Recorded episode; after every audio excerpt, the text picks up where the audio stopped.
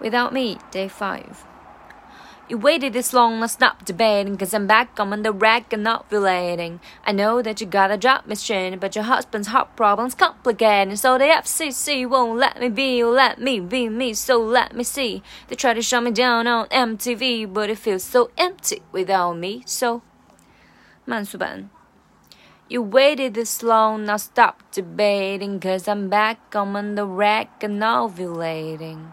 I know that you got a job Ms. Cheney, but your husband's heart problem complicated, so the FCC won't let me be or let me be me, so let me see. They try to shut me down on MTV, but it feels so empty without me, so.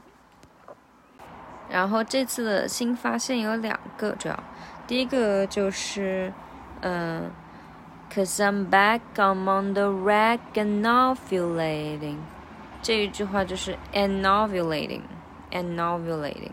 然后第二个发现是语调，我发现音高居然跟不上，就是而且这句话有两个呵的音，就其实发出声音，就是发出声来还有点难。